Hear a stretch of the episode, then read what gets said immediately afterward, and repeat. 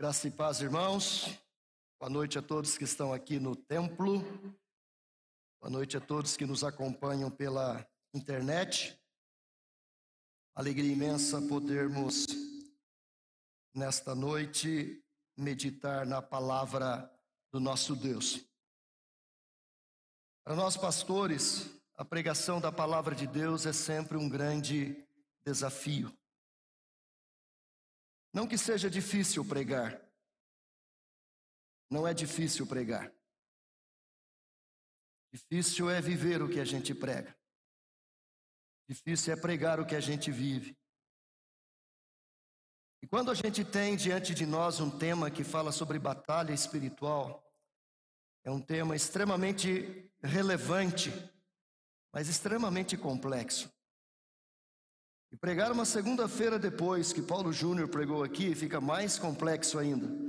E a semana toda eu ouvi e li comentários do sermão do Paulo Júnior que eu não ouvi. Eu tava, estava num outro trabalho acompanhando por live uma outra programação e não pude assistir. Mas temos diante de nós este privilégio de pregar a palavra de Deus. A Bíblia diz que é o maior de todos os privilégios. A Bíblia diz que aquele que opta, que escolhe o episcopado, excelente obra almeja. Mas aí vem ali uma lista enorme de exigências, comportamento, de postura, de atitudes, o que enche este momento de responsabilidade. Eu queria convidar a todos que nos acompanham nesta noite que abramos a Bíblia no Evangelho segundo escreveu Marcos, capítulo 5. Nós leremos do verso 1 até o verso de número 20. Diz assim a palavra de Deus: Entre mentes chegaram a outra margem do mar, à terra dos Gerazenos. Ao desembarcar, logo veio dos sepulcros ao seu encontro um homem possesso de espírito imundo, o qual vivia nos sepulcros e nem mesmo com cadeias alguém podia prendê-lo. Porque, tendo sido muitas vezes preso com grilhões e cadeias, as cadeias foram quebradas por ele e os grilhões despedaçados, e ninguém podia subjugá-lo. Andava sempre de noite, de dia, clamando por entre os sepulcros e pelos montes, ferindo-se com pedras. Quando de longe viu Jesus, correu e o adorou, exclamando em alta voz: que tenho eu contigo, Jesus, filho do Deus Altíssimo. Conjuro-te por Deus que não me atormentes. Porque Jesus lhe dissera: Espírito imundo, sai desse homem. E perguntou-lhe: Qual é o teu nome? Respondeu ele: Legião é o meu nome, porque somos muitos. E rogou-lhe encarecidamente que os não mandasse para fora do país. Ora, pastava ali pelo monte uma grande manada de porcos, e os espíritos imundos rogaram a Jesus, dizendo: Manda-nos para os porcos, para que entremos neles. Jesus o permitiu. Então, saindo os espíritos imundos, entraram nos porcos, e a manada, que era cerca de dois mil, precipitou-se despenhadeiro abaixo, para dentro do mar, onde se afogaram. Os porqueiros fugiram e o anunciaram na cidade e pelos campos. Então saiu o povo para ver o que sucedera. Indo ter com Jesus, viram o endemoniado que tivera a legião, assentado, vestido em perfeito juízo, e temeram. Os que haviam presenciado os fatos contaram-lhes o que acontecera ao endemoniado e acerca dos porcos, e entraram a rogar-lhe que se retirasse da terra deles. Ao entrar Jesus no barco, suplicava-lhe o que for endemoniado que o deixasse estar com ele. Jesus, porém, não lhe o permitiu, mas ordenou-lhe: Vai para a tua casa, para os teus, anuncia-lhes tudo o que o Senhor te fez e como teve compaixão de ti. Então ele foi e começou a proclamar em Decápolis tudo o que Jesus lhe fizera e todos se admiravam. Amém. Deus amado, nós temos diante de nós a tua palavra, e temos diante de nós, ó Deus, uma porção tão preciosa, e conta a história de um homem possesso de uma legião de demônios, momento crucial na vida deste homem, momento importante no ministério de Jesus, um momento, um momento importante na vida de seus discípulos. Queremos, ó Deus, à luz desta palavra, pelo poder e instrumentalidade do Teu Santo Espírito, proclamar nesta noite a Tua palavra, trazer ao nosso coração, à nossa mente, as revelações, os ensinos deste texto, entendendo, Senhor, que esta mensagem ela é atual para os dias de hoje e que ela tem ressonância para o momento em que estamos vivendo, como povo, como sociedade, como famílias, como crentes em Cristo Jesus. Então, Pai, em nome de Jesus Cristo, teu Filho, nosso Salvador, usa-nos nesta noite, usa tudo aquilo que o Senhor construiu nestas semanas de estudo, de leitura, de pesquisa, de escrever, ó Deus, este material. Permitas, ó Deus, que todos os dons, talentos e habilidades que tu nos tens dado sejam usados agora por ti mesmo, pelo poder do teu Espírito, Senhor, para que o nome de Jesus Cristo seja honrado, glorificado glorificado, para que a tua palavra seja pregada com fidelidade, Pai, para que vidas sejam transformadas, arrancadas de seu estado natural e vidas de crentes, ó Deus, sejam chacoalhadas e entendamos as verdades desta palavra para a nossa vida, para o nosso dia a dia, para nossa caminhada, para nossa jornada ao lado, ao lado de nosso Senhor e Salvador, Jesus Cristo. É o nosso desejo, Pai, a nossa oração que nós apresentamos a Ti nesta hora. Usa-nos, Pai, por Cristo Jesus. Amém. Queridos irmãos, no ano de 1979, eu estava me formando na oitava série. E o nosso Paraninfo nos deu uma viagem de presente para o Rio de Janeiro. Eu morava na cidade de Tatuí, aqui no interior de São Paulo. Como vocês todos sabem, filho de uma família muito pobre. Quando a gente morava no sítio, a gente era pobre, mas tinha muita coisa, porque no sítio tem tudo. Mas quando a gente mudou para a cidade, a gente continuou pobre sem muitas coisas, porque na cidade não tem nada, você tem que comprar tudo. Meu pai era pedreiro, eu era ajudante de pedreiro com ele, minha mãe trabalhava numa fábrica de tecelagem, e os dois lutaram muitos para nos educar, para nos formar, para nos dar aquilo que nós temos hoje.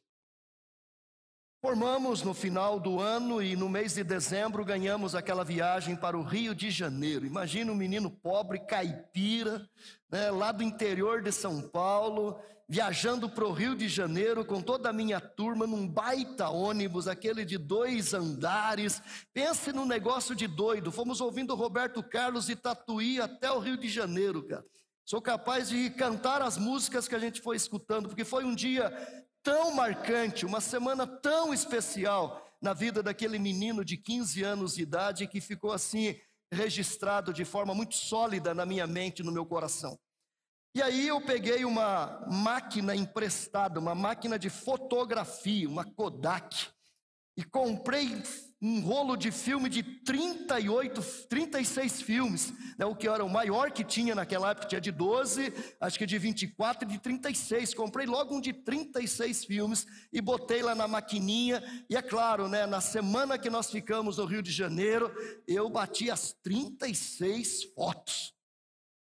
Chegamos em casa, né, depois da viagem, guardei as coisas todas e aí peguei minha maquininha, tirei o rolinho de fita e levei lá no, no para revelar lá na, onde revelava as fotos. E eu acho que das 36 não aproveitou três. Queimada, fora de foco, tremida. Imagina, eu nunca tinha usado uma máquina de fotografia na minha vida. Bati aquelas fotos, mas não deu nenhum resultado. Eu não tenho nenhuma daquelas fotos que eu bati naquela viagem, porque não conseguimos aproveitar praticamente nenhuma delas. Queridos, nós temos diante de nós um texto que nos revela algumas verdades sobre a batalha espiritual. E a palavra de Deus, diferentemente daquele, daquela máquina de fotografia que foi mal usada por mim, ela revela de forma clara, de forma objetiva, de forma verdadeira, com toda nitidez, sem queimar nenhuma foto, sem ficar tremida, sem perder o foco, ela revela verdades preciosas a respeito de batalha espiritual. Segundo os pesquisadores, o movimento de batalha espiritual teve a sua grande ênfase na história do cristianismo, principalmente aqui no Brasil, na década de 90. É, a década de 90 ficou conhecido pelos estudiosos de batalha espiritual como a década do espiritual. Esta posição é compartilhada por um dos grandes pensadores de batalha espiritual, chamado Peter Wagner. Ele diz: agora que entramos na década de 90, juntamente com muitos outros líderes evangélicos, sinto que o Espírito Santo nos está enviando este recado: preparai-vos para a guerra. Esta é a palavra de Peter Wagner. Wagner declara que, historicamente, a grande base do movimento se deu no final do século XIX com o movimento de santidade e no início do século XX com o movimento pentecostal, que lançaram os alicerces da retidão pessoal e dos sinais e maravilhas, e que desempenharam papéis importantes na preparação para a igreja da década de 90. Wilson Gomes, comentando sobre esse tema, sobre esse tema, ele diz que o movimento surgiu no Brasil nas décadas de 80 e 90, com uma forte ênfase no exorcismo e nas curas espetaculares. David, David Paulison afirma que o movimento surgiu a partir do final dos anos 60. Os carismáticos foram os primeiros expoentes dessa visão de batalha espiritual. E isso se deu através do livro de Dom Bachan, Deliver Us From Evil, em 1972, e sua parceria com Derek Prince. Benerim adotou essa prática em seu ministério, onde existe um fascínio por demônios e estranhos confrontos de poder. Uma segunda corrente nasceu em meio ao Dallas Theological Seminar e ao Moody Bible College, de onde surgiram autores como Mark Bubeck, como Merrill Anger, como Fred Dixon, entre 1975 e 1978, e obras como O Adversário e a Possessão de Demônios em Cristãos. Para Paulison, esta linha dos partidários da dispensação é mais sensata do que os dos carismáticos, sua teologia é mais articulada e tem mais citações de textos bíblicos para comprovação.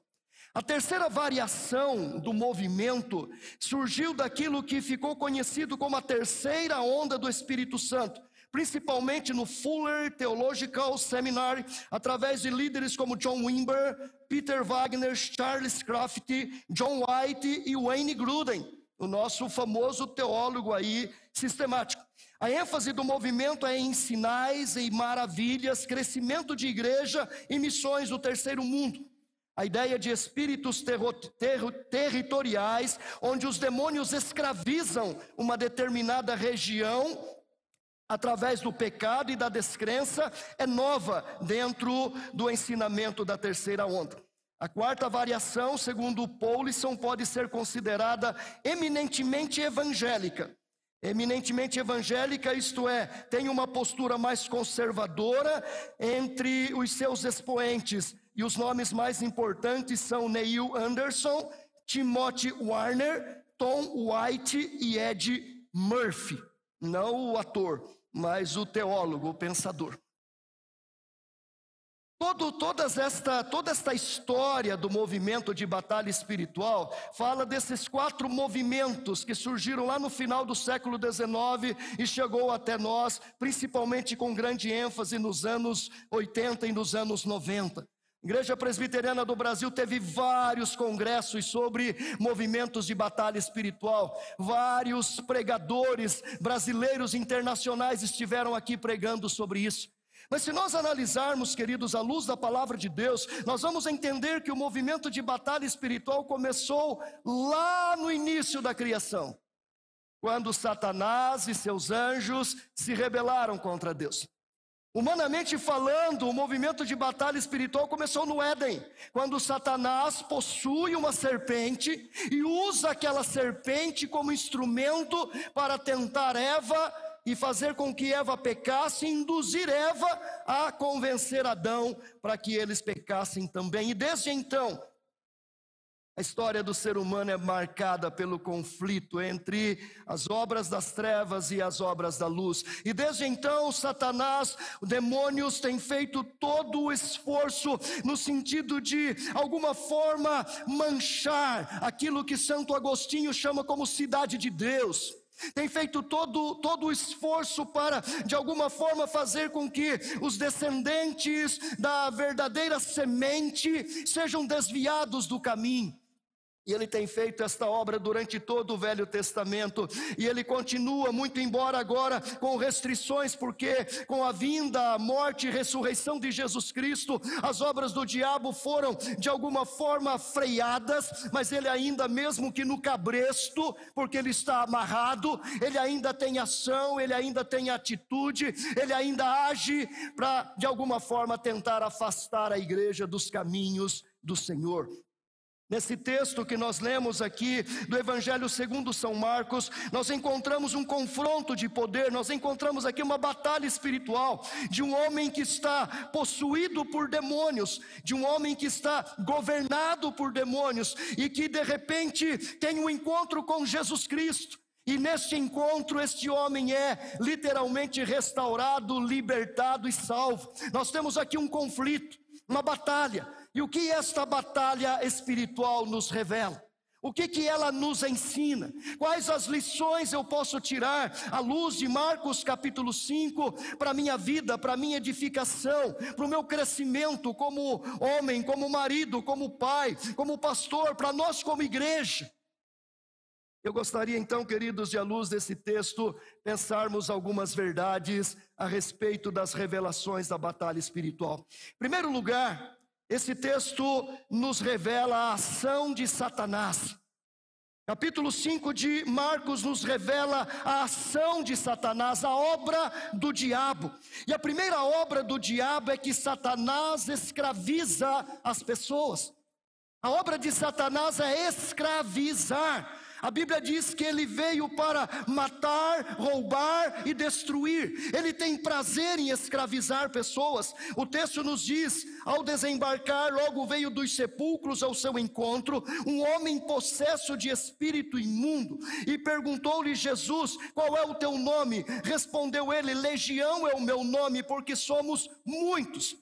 Queridos, esse homem estava possesso de uma legião de demônios, literalmente uma legião romana, ela tinha seis mil soldados. Então, esse homem estava possesso por seis mil demônios. E esses demônios escravizavam este homem humilhavam este homem. Nós temos que entender, queridos, que possessão demoníaca não é mito, não é doença mental, não é epilepsia.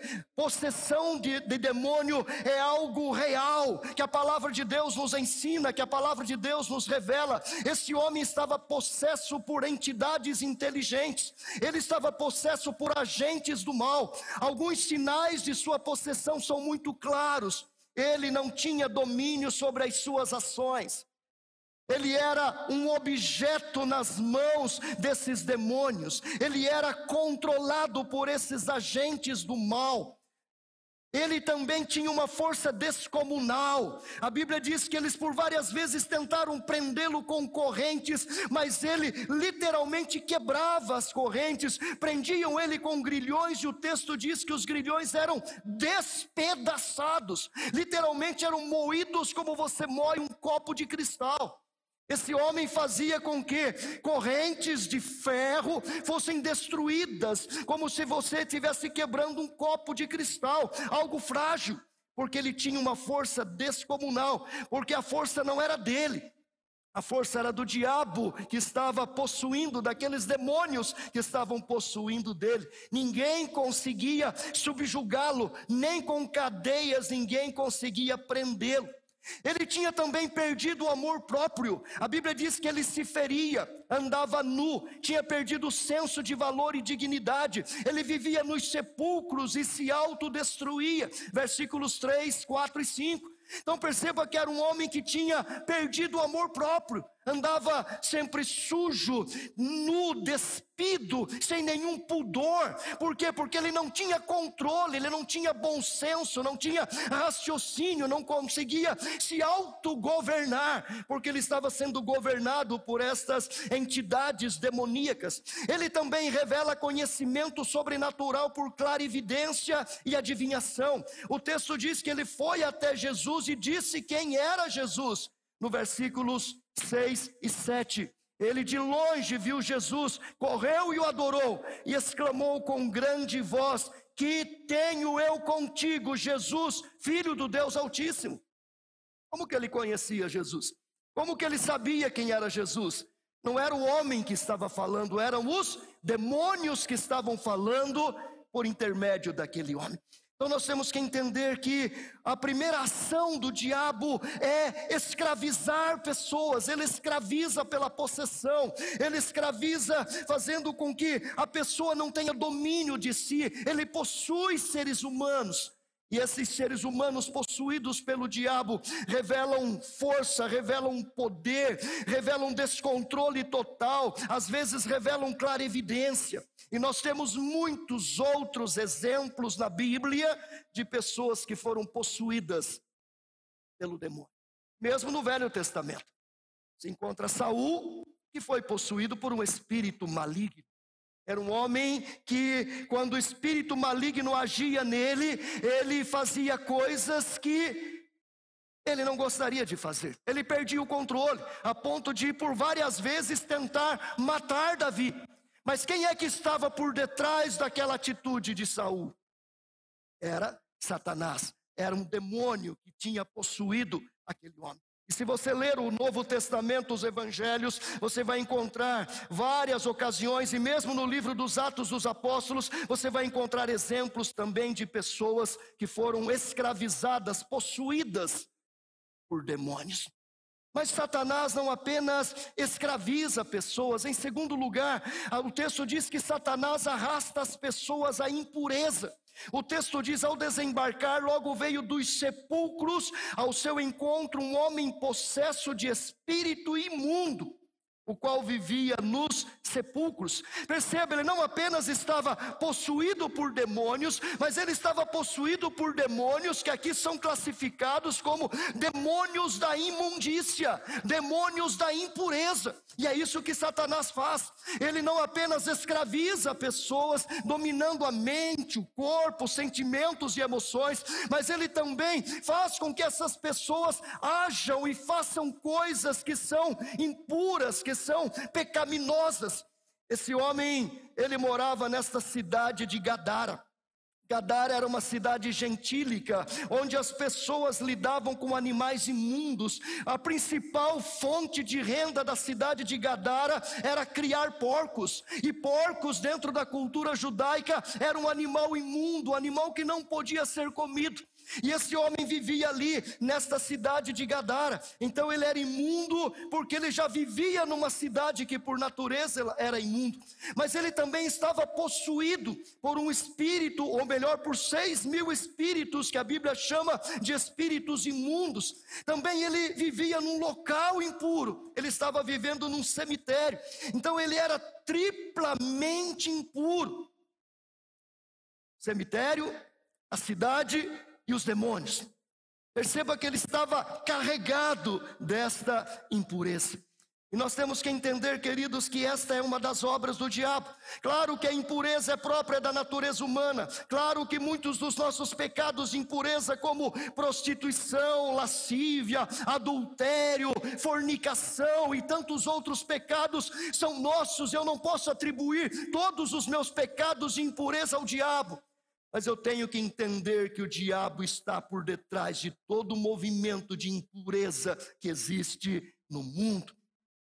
Eu não sei se você sabe, mas a, a, impureza tem ganhado dia a dia destaque na sociedade. A sociedade, ela é com certeza uma sociedade impura, e talvez nós, hoje no século 21, sejamos testemunhas da decadência moral da humanidade. Talvez estejamos vivendo o pior momento na história do ser humano. Estudiosos dizem que os moradores de Sodoma e Gomorra sentiriam vergonha de viver no século de hoje. E olha, e olha que eles foram destruídos por causa do pecado da impureza. Mas muitos dizem que eles seriam considerados castos e santos comparado com homens e mulheres da nossa sociedade atual. A pornografia, queridos, é a indústria que mais cresce no mundo, produzindo uma riqueza ilícita de bilhões de dólares por ano. Informações atualizadas informam que o poder mundial de mercado dessa indústria da pornografia é de 97 bilhões de dólares por ano.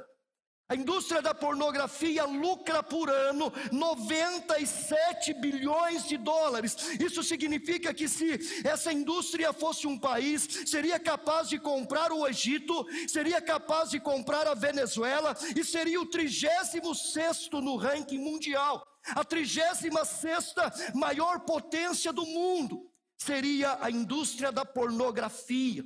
Dinheiro sujo conquistado à base de sangue derramado, de lares desfeitos, de jovens desencaminhados e de tantos sonhos frustrados nesse caminho de podridão moral em que vive a sociedade mundial, de leste a sul, de norte a, de norte a sul, de leste a oeste.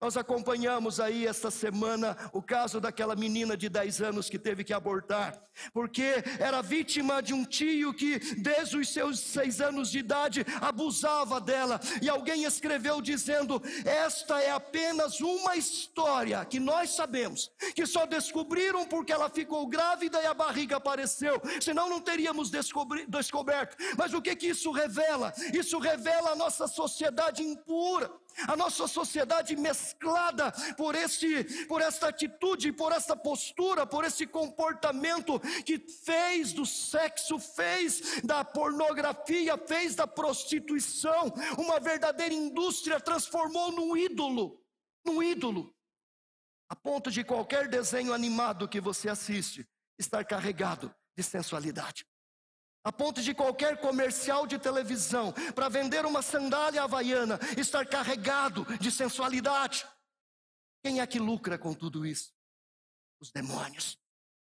Claro que a gente não pode jogar a culpa nos demônios dizendo eu adulterei porque um espírito de imundícia tomou conta de mim. Não, o pecado é meu e eu sou responsável por ele. Mas eu tenho que entender que ele está por detrás de tudo isso, que ele usa o sistema, que ele tem poder para fazer com que pessoas sejam induzidas a isso pela sua própria carnalidade. E ele fazia com que esse homem vivesse na impureza.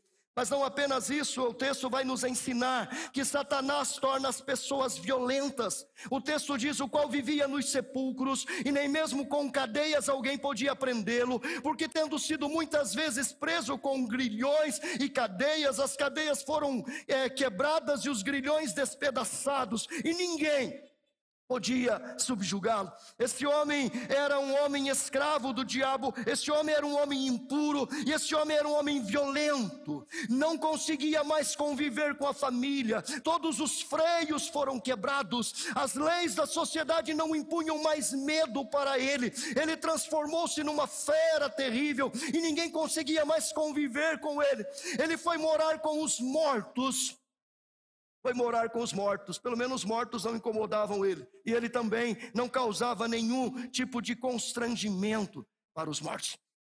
Mas perceba que esta violência que a gente vê revelada aqui no texto, ela também é atual nos nossos dias. A violência tem crescido a cada dia, ela está presente em todos os lugares, começando dentro de nossas próprias casas.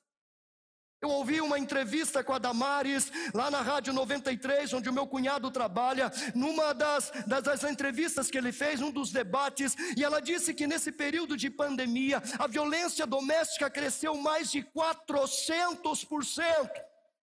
Homens espancando mulheres dentro de casa, pais violentando filhos dentro de casa. Percebam, queridos, é um mundo de violência, crimes, violências, estupros, roubos, tráfico, depredação, vandalismos. Você viu o que, que os torcedores do, do, do time lá do Neymar fizeram lá em Paris ontem? Porque o time perdeu o título. depredaram o centro de Paris, destruíram lojas, saquearam lojas, entraram em confronto com a polícia. O que, é isso senão é uma população que de alguma forma está sendo insufrada por demônios, que de alguma forma usa o potencial violento do ser humano para fazer com que ele seja aflorado. Isso acontece todos os dias no mundo inteiro. A Organização Mundial da Saúde afirma que a violência mata mais de 1 milhão e 600 mil pessoas por ano no mundo. 1 milhão e 600 mil pessoas são mortas todos os anos no mundo, fruto de violência. A OMS afirma que outros milhões de pessoas ficam mutiladas por ataques. A violência hoje é a principal causa das mortes de pessoas com idades entre 15 e 44 anos de vida. Nossos jovens, nossos adolescentes estão dentro desta faixa dos que mais morrem como resultado de violência, de brigas, de crimes, de balas perdidas e de tantos conflitos em campos de futebol, nas ruas, nos bailes, nos encontros, onde a violência aflora a cada dia de forma terrível. Ao divulgar o relatório, a OMS pediu aos governos em todo o mundo que adotem medidas urgentes para diminuir os índices de assassinatos, de violência doméstica e de conflitos. Queridos, nós não estamos falando de alguma coisa de dois mil anos atrás, nós estamos falando de algo que está acontecendo hoje, e essa violência é minha, é sua, mas existem demônios por detrás do sistema. Existem demônios que estão de alguma forma atuando, trabalhando nisso tudo, para fazer com que essa violência seja propagada e seja vivenciada, e ela acontece no mundo inteiro. A tristeza nossa, muitas vezes até em nome da religião. Muitos, em nome de Deus, estão cometendo violência no mundo. Isso é terrível. Mas em quarto lugar, o texto nos ensina que Satanás também atormenta as pessoas ele escraviza, ele arrasta para a imundícia, para, para o pecado, ele torna as pessoas violentas. Em quarto lugar, ele atormenta as pessoas. O texto diz: andava sempre de noite e de dia, clamando por entre os sepulcros e pelos montes, ferindo-se com pedras. Perceba, esse homem era um homem atormentado, andava de dia e de noite. Esse homem não conseguia dormir, esse homem não conseguia descansar, sua mente e seu corpo não tinham descanso, gritava, clamava, totalmente desequilibrado. Ele subia montes, deitava-se entre os túmulos, cortava-se com pedra. Temos outros exemplos na Bíblia, queridos, de pessoas que foram, de alguma forma, é, atormentadas por demônios. Vocês se lembram daquela menina, filha daquela mulher Ciro Fenícia? A Bíblia diz que ela era atormentada por demônios e quando ela chega diante de Jesus, ela clama por Jesus, dizendo que os cachorrinhos comem das migalhas que caem da mesa, dizendo: Liberta minha filha, porque ela está atormentada. E por que, que ela estava atormentada? Porque ela era possuída por um demônio. Nós temos também aquela outra passagem que fala daquela mulher que há 18 anos vivia encurvada por causa de um espírito maligno. A doença dela era viver encurvada, e este encurvamento era um demônio que possuía, um demônio curvo, torto, que estava no corpo daquela mulher. Quer tormento maior do que este? Viver 18 anos é, encurvado porque tem um demônio dentro de você. O diabo atormenta as pessoas. Uma das grandes obras que ele fez na vida de Saul foi atormentá-lo. Ele não apenas fez Saul ficar violento, como também atormentado, a ponto de Davi ter que tocar para ele. E quando tocava, ele se acalmava. É, o espírito do demônio atormenta, o louvor acalma. Ai que benção. Ah, chama o Juliano. Anda já, baixa lá no Spotify as músicas do Juliano, paga a taxa devida, hein, Juliano? E você vai ficar calmo, sereno, tranquilo. Se você escutar é a graça de Jesus, então vai para o céu voando. Segundo os dados da Organização Mundial da Saúde, a depressão afeta 322 milhões de pessoas no mundo. A Organização Mundial da Saúde diz que em 10 anos, esse número cresceu 18,4%. A prevalência do transtorno na população mundial é de 4,4%. Já no Brasil, a prevalência é de 5,8% da população que sofre com esse problema que afeta um total de quase 12 milhões de brasileiros. Segundo os dados da Organização Mundial da Saúde, o Brasil é o país com maior prevalência de depressão América Latina. Então, o que, que tem a ver depressão com tormento? Queridos, uma pessoa depressiva é uma pessoa atormentada, é uma pessoa angustiada, é uma pessoa que é escrava dos seus sentimentos. E claro que depressão é uma doença, claro que depressão tem tratamento, claro que isso tem a ver com problemas do corpo, disfunções hormonais, outra coisa qualquer, mas é claro que de alguma forma, muitas, muitas das depressões que nós temos no mundo é fruto da obra do diabo. A gente não pode fechar os olhos para isso e achar que tudo é doença e que tudo se cura com comprimidos. Toma lá uma dosezinha de um chazinho, toma isso e vai ficar tudo bem. Nós temos que entender que por detrás de toda toda escravidão, por detrás de toda impureza, por detrás de toda violência, por detrás de toda todo tormento, existem demônios trabalhando eles usam o sistema. Por isso que Paulo diz lá em Romanos capítulo 12: Não vos conformeis com este século, não vos conformeis com este mundo, não vos conformeis com os sistemas mundanos. A Bíblia diz que o mundo jaz no maligno. O mundo jaz no maligno. Só existem dois reinos: o reino de Deus e o reino das trevas, o reino da luz e o reino da escuridão. Ou eu estou no reino da luz com Jesus, ou estou no reino das trevas. E se eu estou no reino das trevas, consciente ou não, eu estou sob o domínio de Satanás. É isso que a Bíblia ensina. É isso que eu tenho que aprender. Você vê pessoas por aí bem vestidas, é, intelectuais, dando palestras, sendo doutores, falando de ciência, de psicologia, de matemática, de química, pessoas abastadas, mas que são escravas do diabo, que de alguma forma estão vivendo algum, algum desses sintomas das obras, das ações de Satanás.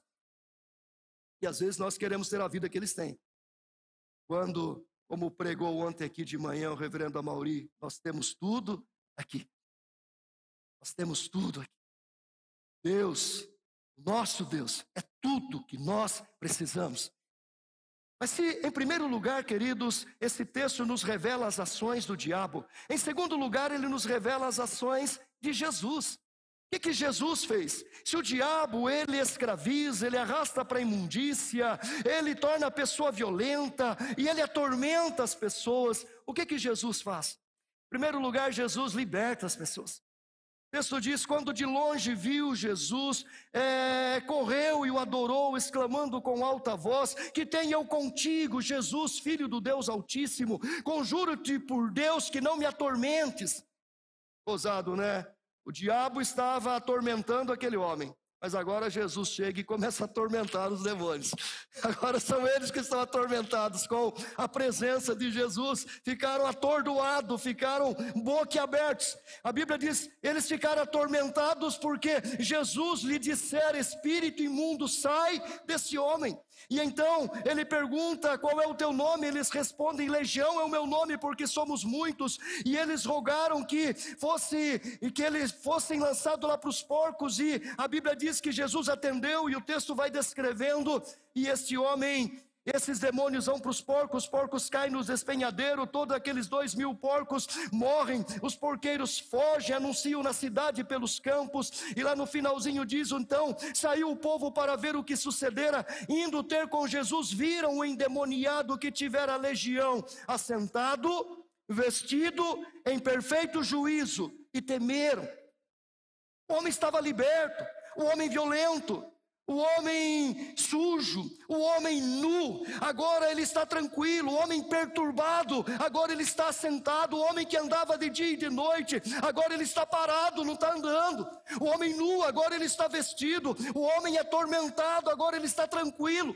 Jesus libertou aquele homem, Nós aprendemos, queridos, que Jesus não foi por acaso, ele não foi por acaso à cidade de Gadara, ele sabia o que esperava lá, ele foi lá movido por seu amor, ele fez um trajeto perigoso, enfrentou uma tempestade à noite para salvar apenas uma alma, o que demonstra o seu genuíno e sacrificial amor vai até Gadara por causa de um homem, o que demonstra o valor de uma vida humana. Jesus se importa com esse homem, mesmo ele sendo gentio, mesmo sendo possesso, mesmo estando ferido, insano, nu, violento, num cemitério.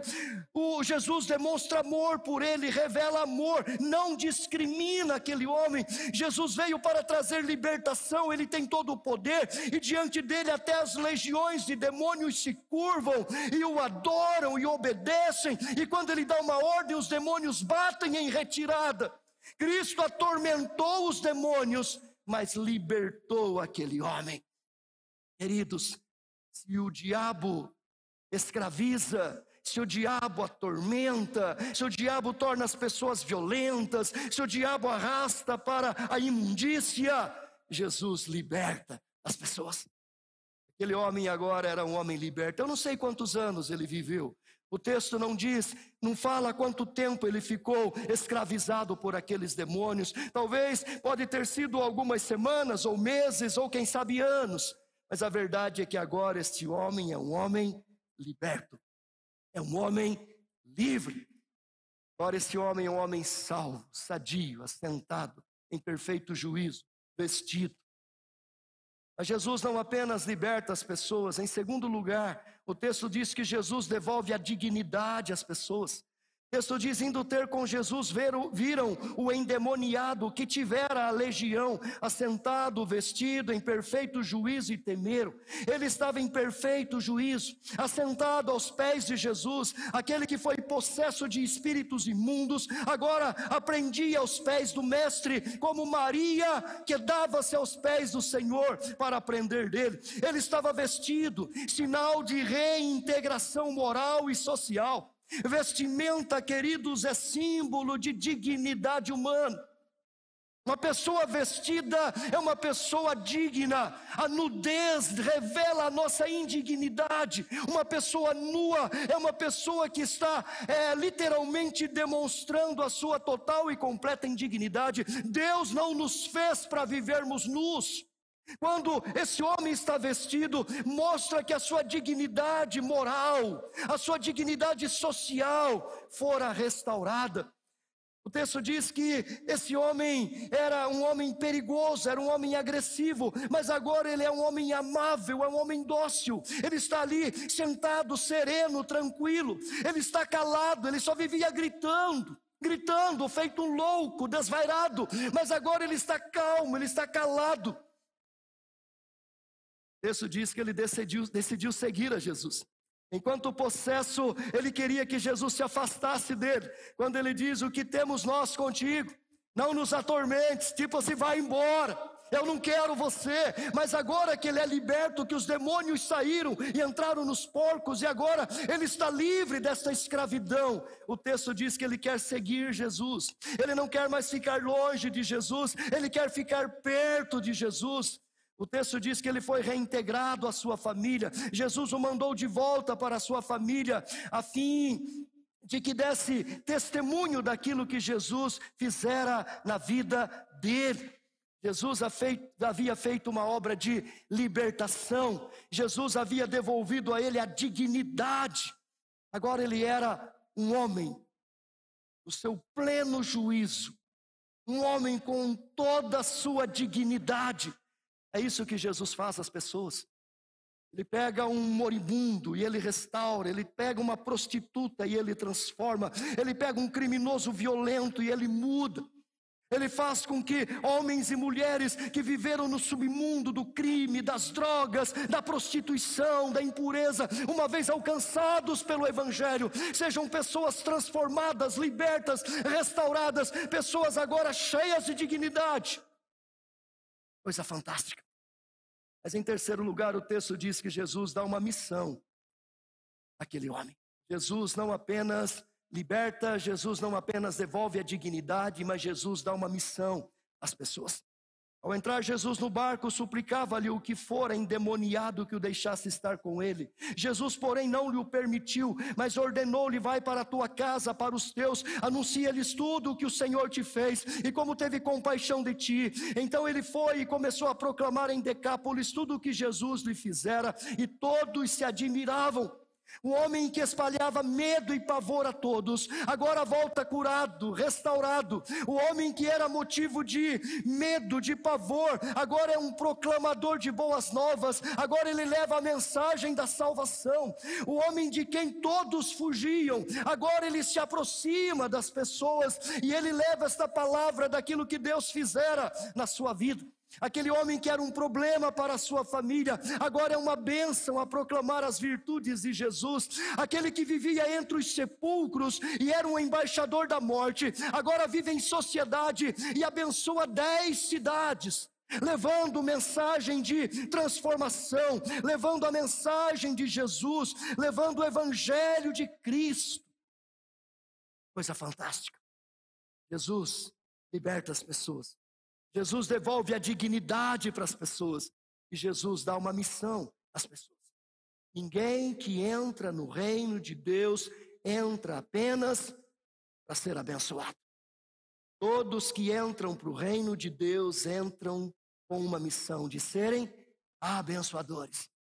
Deus nos chamou para fazermos discípulos. Deus nos chamou para levarmos esta mensagem para outras pessoas. Então, queridos, Marcos 5 nos revela as ações do diabo.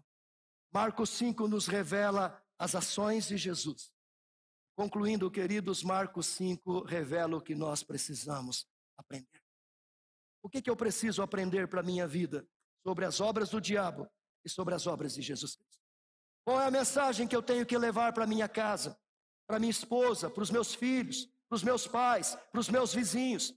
Qual é a mensagem que eu tenho que é, fazer com que penetre no meu coração e possa moldar a minha vida? Algumas verdades são muito claras no texto, queridos. Em primeiro lugar, eu preciso aprender que a vida é mais importante do que coisas. Quando o texto diz: E os espíritos imundos rogaram a Jesus, dizendo: Manda-nos para os porcos, para que entremos neles, Jesus o permitiu. Então, saindo os espíritos imundos, entraram nos porcos, e a manada, que era cerca de dois mil, precipitou-se despenhadeiro abaixo, para dentro do mar, onde se afogaram. O que, que esse texto está mostrando? Jesus quer nos ensinar que a vida de um ser humano, por mais bastardo que ele seja, por mais impuro que ele seja, por mais violento que ele seja, por mais estranho que ele seja, ela tem mais valor do que coisas ela é mais importante do que porcos. Jesus queria mostrar para aquela sociedade de Gadara, que estava tão preocupada com o seu status quo, que estava tão preocupado com o seu ganha-pão, que estava tão preocupado com as coisas materiais, que a vida daquele homem era mais importante do que dois mil porcos. Foi um prejuízo, foi uma tragédia. Aqueles homens ficaram espantados. A Bíblia diz que eles temeram, mas Jesus queria que eles abrissem os olhos e entendessem que a vida é mais importante do que coisas. Como que isso é importante para nós hoje? Nós vivemos uma sociedade que é estritamente materialista, uma sociedade que está presa ao consumo, onde muitas vezes a gente ama coisas e usa pessoas, quando na verdade nós temos que amar pessoas e usar coisas. Mas nós invertemos. Nós fizemos com que o amargo se tornasse doce, nós fizemos com que a luz se tornasse trevas. Irmãos, nós temos que entender que a vida seres humanos, criados à imagem e semelhança de Deus, elas valem mais do que o nosso status quo, elas valem mais do que os nossos bens materiais. Eu não posso colocar o meu coração nas coisas materiais, eu tenho que entender que todos os bens materiais que Deus me deu, Ele me deu para o meu sustento e sobrevivência, a mim e de minha família, mas Ele deu também para que eu possa compartilhar com aqueles que não têm, com aqueles que precisam. Quantas vezes nós não fazemos isso? Estamos tão apegados ao dinheiro, tão apegados aos nossos bens, somos incapazes, às vezes, de estender a mão para aquele que precisa, para o necessitado. Às vezes nós somos capazes de gastar dezenas de centenas de reais. Um jantar, um jantar em família, numa festa. Mas somos incapazes de tirar 10 reais para investir numa obra de ação social, para abençoar a vida de um mendigo, de um morador de rua, de um menino de rua, para transformá-lo. Temos que entender que existem milhões que ainda estão nas trevas, na escuridão. Nós temos que entender que nós temos milhares de missionários espalhados pelo mundo, e muitos deles hoje passando necessidade por causa da desvalorização do real e da valorização do dólar. E nós temos que investir na vida dessas pessoas, abençoar a vida delas. Esta semana, Renata estava conversando com a Adriana, a esposa do reverendo Giancarlo. Eles estão lá no norte do Iraque, só ele e a esposa. Seus dois filhos estão aqui em São Paulo fazendo Mackenzie. Desde janeiro que eles estão desde março que eles estão presos dentro do apartamento. Eles não têm para onde ir. E ela disse, Renata, nós estamos fazendo todo o esforço para que em dezembro a gente possa ir visitá-los. Porque eu não posso deixar meus filhos aí sozinhos, presos dentro de casa. Mas muitas vezes nós somos incapazes de abençoá-los, dizendo: pode vir que eu pago a sua passagem. Sabe, a gente às vezes é tão egoísta, tão preso às coisas. Mas Jesus quer nos ensinar que a vida é mais importante do que coisas. Em segundo lugar, o texto nos ensina que não há ninguém tão corrompido que não possa ser libertado. O texto diz que ao desembarcar, logo veio dos sepulcros ao seu encontro um homem possesso de espírito imundo, o qual vivia nos sepulcros e nem mesmo com cadeias alguém podia prendê-lo, porque tendo sido muitas vezes preso com grilhões e cadeias, as cadeias foram quebradas por ele e os grilhões despedaçados e ninguém podia subjugá-lo. Andava sempre de noite e de dia, clamando por entre os sepulcros e pelos montes, ferindo-se com pedras. Queridos, esse homem era um homem corrompido, era um homem sujo, era um homem imundo, era promíscuo, era violento, era um homem assustador. Olhando para ele humanamente, se diz é um caso perdido. Mas Jesus não olha para ele como um possesso, olha para ele como uma criatura que saiu das mãos do Criador. Olha para ele como imagem e semelhança do Deus que ele mesmo representava ali. Ele havia criado aquele homem, como ele criou a mim, como ele criou a você. Não há ninguém tão corrompido que não possa ser libertado. Às vezes a gente julga as pessoas, faz críticas contra as pessoas, a gente olha para tantos movimentos de corrupção, de prostituição, de impureza, olha para esse mundo carregado de homossexualismo, de bestialidades, e a gente às vezes olha para essas pessoas dizendo: caso perdido, não tem mais jeito. Não tem para mim, não tem para você, não tem para educação, não tem para psicologia, não tem para sociologia, não tem para filosofia, não tem para os pacotes sociais do governo, mas tem para Jesus. Nós somos a igreja de Cristo. Nós temos o remédio, nós temos o antídoto, nós temos a cura. O problema dessas pessoas chama-se pecado. E o pecado já foi pago na cruz do Calvário. A Bíblia diz que todo escrito de dívida que era contra nós, Jesus encravou na cruz do Calvário. Essas pessoas têm restauração, essas pessoas têm cura, e a cura delas não está num prato de comida apenas. O prato de comida é apenas a porta aberta, mas a cura delas não está num cobertor, a cura delas está no Evangelho, na mensagem, nas boas novas. Amá-las, trazê-las para nós pregar Cristo para elas. Não há ninguém tão corrompido que não possa ser libertado. Me lembro dos meus anos que eu pastorei lá em Vitória. Vocês conhecem a história? Quando nós começamos aquele trabalho com aqueles meninos de rua. Todos os dias aqueles meninos chegavam lá na nossa casa de apoio, sujos, maltrapilhos, muitos deles mijados, fedendo a urina, muitos deles cheirando cola, cabelo todo desgrenhado. Você olhava para eles e não via um ser humano, via um monstro. Mas nós os amamos, nós os acolhemos, nós demos a eles dignidade. Primeiro nós demos o que eles precisavam: comida, depois roupa, depois amor, depois o evangelho, a pregação. E hoje, querido, nós temos cinco deles que são missionários, foram transformados, lavados no sangue do Cordeiro, abandonaram o vício, foram para a igreja, foram batizados, foram ordenados pastores e hoje eles são missionários. estão aí pregando o evangelho. Um deles está terminando o seu curso lá em Foz do Iguaçu para ser missionário entre os né, lá no Islã, juntamente com o nosso pastor Osni. Está sendo preparado para trabalhar pregando o evangelho. Olha que coisa fantástica. Se aquele trabalho não fosse feito, talvez eles morressem na rua, fruto de um tiroteio, fruto de uma bala perdida, fruto de uma overdose, como eu vi morrer na minha frente alguns meninos de overdose. Mas quando a igreja resolveu abraçá-los, quando a igreja entendeu que ninguém é tão corrompido que não possa ser libertado, pessoas foram libertadas. Outros se perderam. Mas nós fizemos a nossa parte. E é isso que nós temos que fazer. Mas em terceiro lugar, queridos, o texto nos ensina que há pessoas que preferem os demônios, não Jesus Cristo. O texto diz Indo ter com Jesus, viram o endemoniado que tivera legião assentado, vestido em perfeito juízo e temeram. Os que haviam presenciado os fatos contaram-lhes o que, o que acontecera ao endemoniado e acerca dos porcos, e entraram a rogar-lhe que se retirasse da terra deles. Olha que coisa incrível. Aqueles homens viram aquele processo transformado e eles deveriam dizer: Eu quero isso para a minha vida, eu quero essa transformação para a minha vida. Jesus, fica aqui mais um pouco. Como os samaritanos que, quando ouviram a mulher, foram até Jesus e eles mesmos dizem: Agora já não é por aquilo que você diz, mas é por aquilo que nós vemos. E eles querem que Jesus fique, não. Esses aqui, eles estão tão escravizados pela matéria, estão tão escravizados pelo pecado, estão tão cegos que eles não querem Jesus, eles querem os demônios. Eles dizem: Jesus, vai embora, deixa os demônios aqui. A gente prefere gente endemoniada, você não.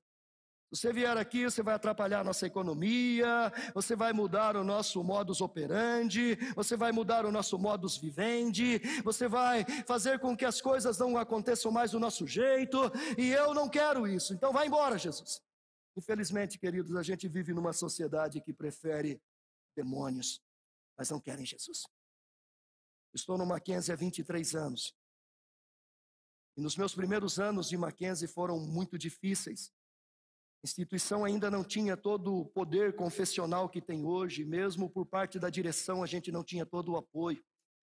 E como eu sempre fui uma pessoa muito proativa, eu comecei logo nos primeiros meses fazendo trabalhos, fazendo cultos, chamando alunos para fazer culto no Rui Barbosa. Então nós tínhamos os cultos das Dia das Mães, culto do Dia dos Pais, culto de Páscoa, e eram 13 cultos por dia, das sete da manhã até as seis horas da tarde e enchíamos o auditório com 500, 600 alunos, fazia um culto, acabava, saía aquele grupo, vinha outro, desde a educação infantil até o ensino médio. E às vezes eram dois dias fazendo cultos, de manhã e à tarde. Eu me lembro muitas vezes que muitos alunos, quando entravam no auditório e a gente começava a pregar, eles viravam as costas. Ficavam de costas em atitude de rebeldia. Eu me lembro que uma vez eu estava pregando e eles gritaram: Cala a boca, padre! Eu prefiro o diabo na minha vida. Não foi uma vez, foram várias vezes. Porque tem pessoas que preferem continuar nas trevas, na escuridão, na prostituição, na violência, nas drogas, do que ter a sua vida mudada, transformada por Jesus.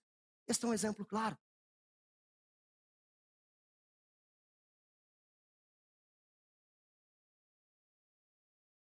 Mas há uma nova lição que nós precisamos aprender.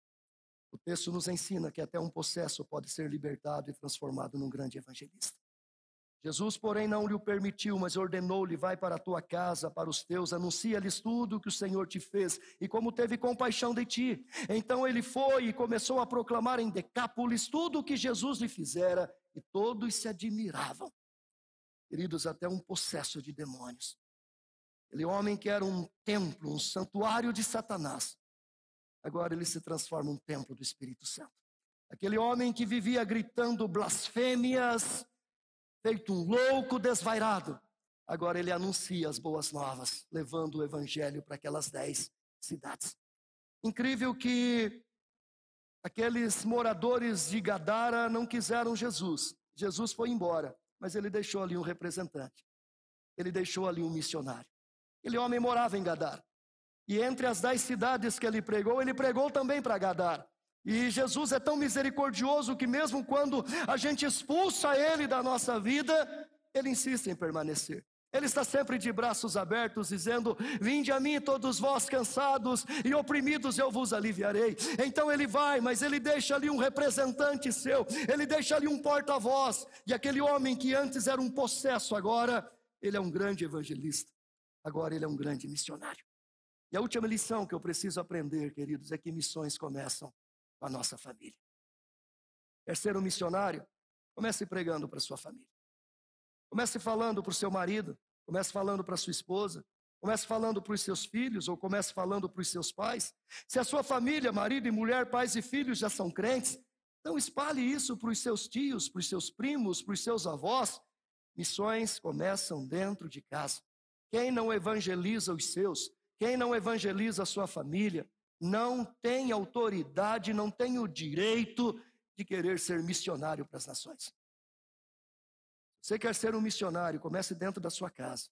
Você jovem, você adolescente, você que está começando o ministério agora, você que entrou para a igreja agora, você que se converteu e veio aqui para Penha, está começando uma carreira cristã aqui. Comece a pregar para sua família. Jesus não permitiu que aquele homem fosse com ele. O texto diz que Jesus não permitiu. Ele permitiu que os demônios entrassem nos porcos, ele permitiu ir embora quando aqueles moradores de Gadara falaram para ele ir, e ele aceitou isso, mas ele não permitiu quando o homem pediu para segui-lo. Ele disse: Não, vai para a tua casa, para os teus, anuncia-lhes tudo o que o Senhor te fez e como teve compaixão de ti. Missão começa dentro de casa.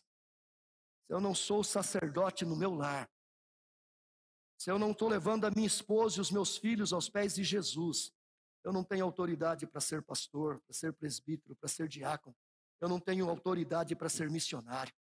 A Bíblia diz que quem não sabe governar a sua própria casa, ele não pode governar a casa de Deus. É claro que isso não significa que toda a minha família vai ser crente. Ser crente ou não ser crente é obra do Espírito Santo.